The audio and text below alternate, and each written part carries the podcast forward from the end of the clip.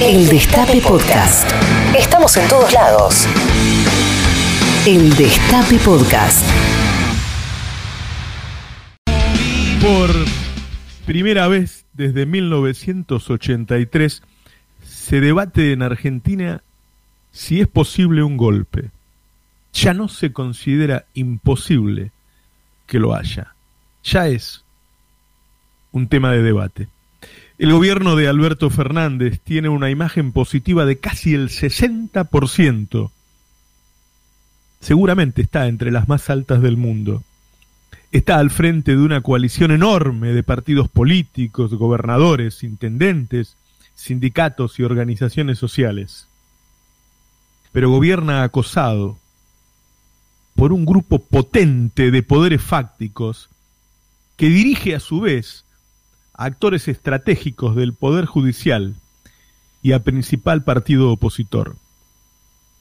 Este grupo opera también sobre un activo grupo de ciudadanos que, insuflado de odio, va evolucionando hacia un estado de violencia amenazante.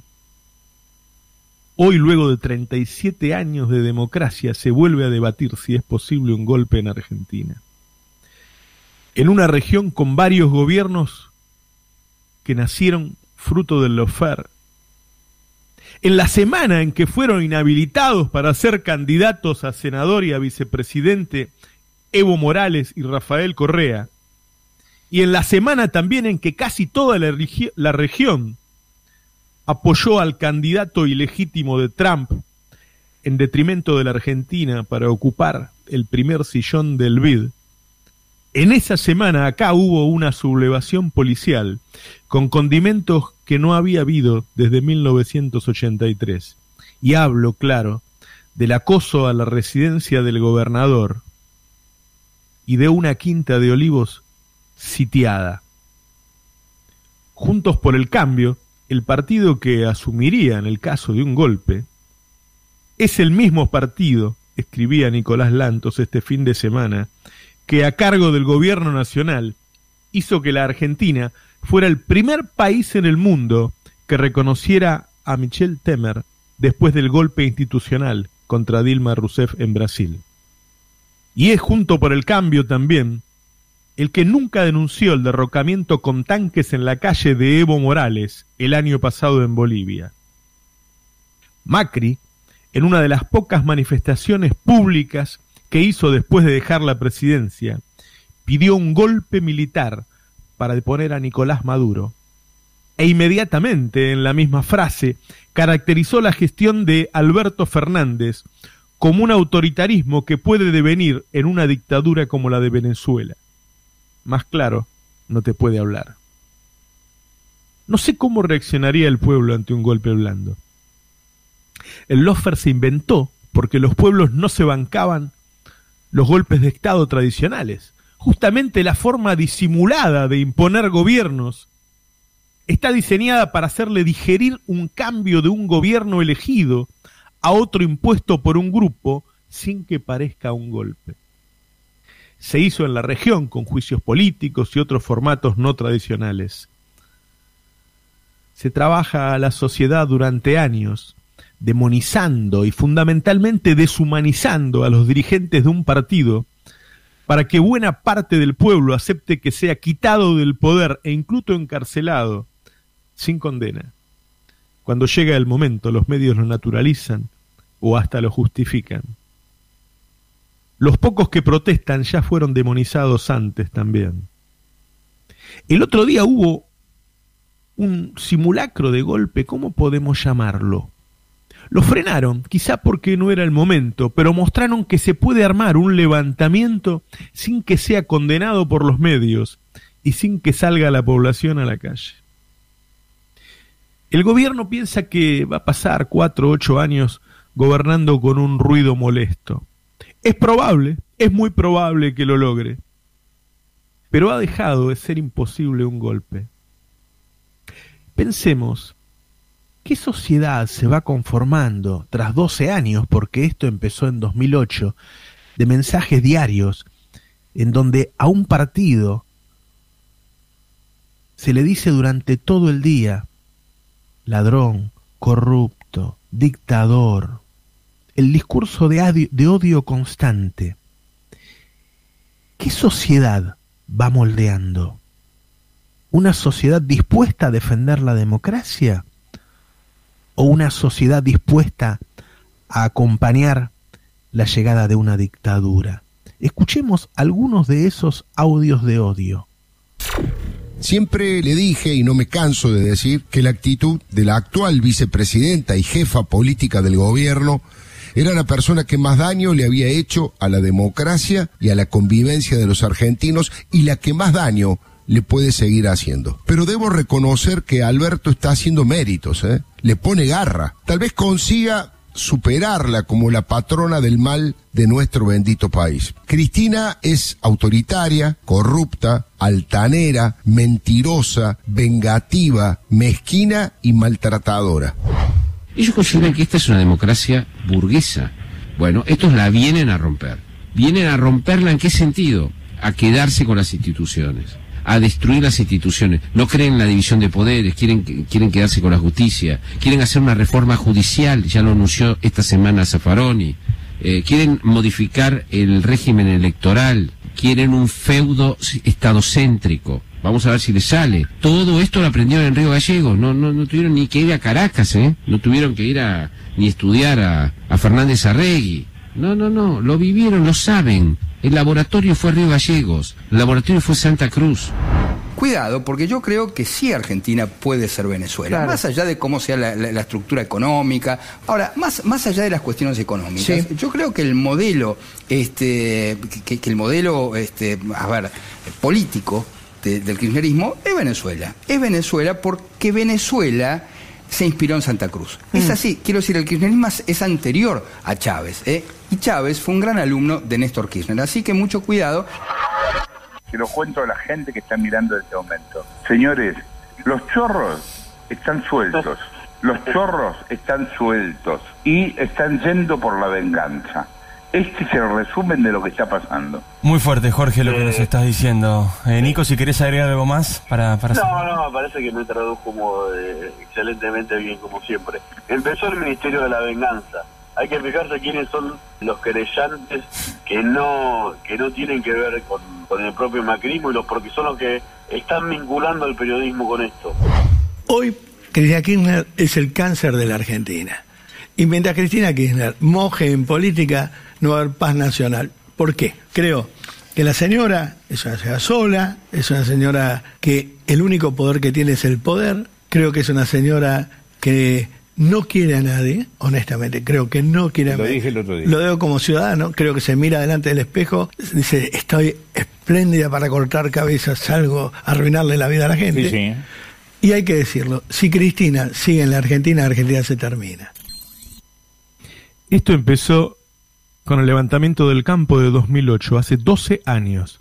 Hace 12 años que los argentinos que ven en promedio una hora y media de televisión y consumen en promedio cuatro horas y cuarto de internet y redes, reciben este mensaje de odio. ¿Qué tipo de ciudadano se conforma durante seis horas por día, durante doce años, recibiendo este mensaje de odio. ¿Estamos realmente inmunes a un golpe? ¿O han cambiado todas las condiciones? Una región cuyos gobiernos son fruto del lofer. Una oposición que no condena a la dictadura de Bolivia y que felicita a Temer el nuevo gobierno que surge del golpe. Una población que se va conformando con este mensaje. Unos medios que trabajan para eso. Una juventud, estos jóvenes libertarios, que se criaron en una sociedad que hace 12 años que dice que mantenemos vagos. Lo decían incluso cuando el desempleo era del 5% y todos estábamos laburando. El clima de violencia hacia un gobierno que aún no cumplió un año es inédito desde la vuelta a la democracia. Tomemos algunas cosas que pasaron en los últimos 10 días o dos semanas, la marcha del 17A, el impedimento de la domiciliaria de Baez, las denuncias de toma de tierra que se sumaron a la derrotura de silobolsas para crear un ambiente de caos, el expresidente Dualde hablando de golpe, la dirigente Carrió hablando de golpe, la amenaza a Cristina en Twitter, la amenaza a Cristina en la puerta de la casa, las amenazas a la diputada Esteves, las amenazas a Masas y su familia. Otra vez una olla de agua tibia que se caliente de poco sin que te des cuenta en qué momento te acostumbraste a este hervidero. Escribía Edgardo Moca, lo que comienza a llamarse extrema derecha global avanza por la senda de la excepción que dejó el neoliberalismo y el anhelo de venganza contra un enemigo construido por el poder, es decir, un pueblo frustrado por el neoliberalismo y lleno de odio por el otro partido. Y el campo de batalla principal transcurre en los medios de comunicación hegemónicos y en las redes sociales. Es muy importante escuchar qué decían los medios el día de la sublevación policial. Escuchemos qué decían. Este es uno de los lugares este, donde, donde Bernie tiene su despacho, en la zona de la Matanza. Tenés en Almirante Brown, tenés en Lomas, tenés en Lanús, en fin, en distintos lugares, hasta en Junín, ¿no?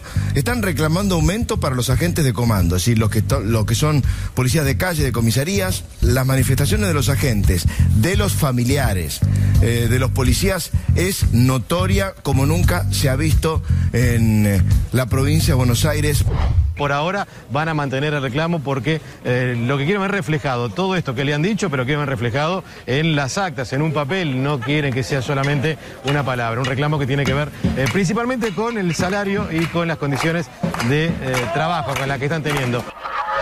extienden, extienden la protesta y tienen intenciones de continuar allí. Quién sabe hasta cuándo, porque vos ves que bajan víveres, que bajan bebidas, eh, entonces están firmes, están firmes y quieren escuchar algo concreto más allá del anuncio, más allá de la promesa de aumento. Hay que aclarar que esta, esta medida y sobre todo esta imagen, los patrulleros y el centenar de efectivos en la Quinta de Olivos es tan solo un reflejo de lo que está pasando en Puente 12. Acá lo que te dicen, Helio, cuando uno habla con los efectivos es que están aguardando indicaciones de los líderes de esta protesta, que son muchos, ¿eh? porque no hay uno solo. Va a ser muy importante lo que tenga para decir el presidente de la Nación tras la reunión con el gobernador Kisilov. Recién hablábamos de lo simbólico que es esto, ¿no? Y de la atención que, especial que le debemos dar a que la bonaerense esté reclamando en la Quinta de Olivos, que haya decidido hacerlo eh, eh, allí. Estamos viendo imágenes de lo que está sucediendo en Olivos, estamos viendo imágenes de lo que está sucediendo en La Matanza. Cada una de las departamentales, Jero, eligió a un vocero, un representante de esas departamentales, porque claro, cada una está en, en su zona y responde a las bases, ¿no? Eh, digo, hay, dos o tres cosas que a mí me parece que, que yo no sé cuánto pegan, pero eh, en un policía, en un maestro, en un médico, la, la, la idea de que no, no tanto la decisión judicial sobre Lázaro Báez, sino el clima de, bueno, vinimos y ya está, no se juzga más a nadie y se le pide la liberación a, Ricardo Jaimo, la prisión domiciliaria. ¿Vos decís que está conectado eso con la protesta policial? Y yo escuché varias declaraciones que decían... Y bueno, es eh, insólito. A mí no me parece insólito. La tele narra el levantamiento sin una mínima condena moral, como si contara un partido de fútbol. Teneman y alguno más, directamente, lo justifican. Miren, un operativo directamente golpista, a pocos meses de un triunfo electoral contundente, con el amplio respaldo popular que revelan los sondeos de opinión, aparece impensable, salvo que quien lo urda esté dispuesto a ejercer niveles inéditos de violencia. Y aún así, y aún así, la posibilidad de que se consolide una dictadura sería muy complicada. Sin embargo, en algún lugar se trabaja en la acumulación de elementos para ese objetivo. No lo ignoremos, todo cambió. Por primera vez estamos debatiendo si es posible un golpe en la Argentina. Reviví los mejores momentos de la radio. El Destape Podcast.